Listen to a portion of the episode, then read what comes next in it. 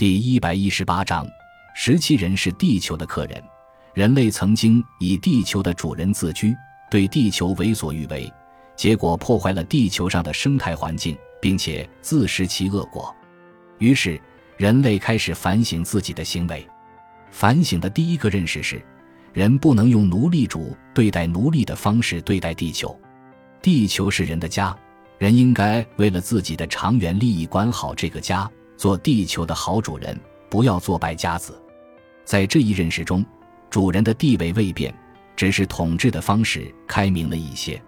然而，反省的深入正在形成更高的认识：人作为地球主人的地位真的不容置疑吗？与地球上别的生物相比，人真的拥有特权吗？做一个有教养的客人，这可能是人对待自然的最恰当的态度。作为客人。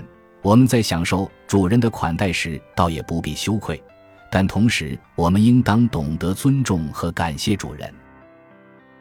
感谢您的收听，本集已经播讲完毕。喜欢请订阅专辑，关注主播主页，更多精彩内容等着你。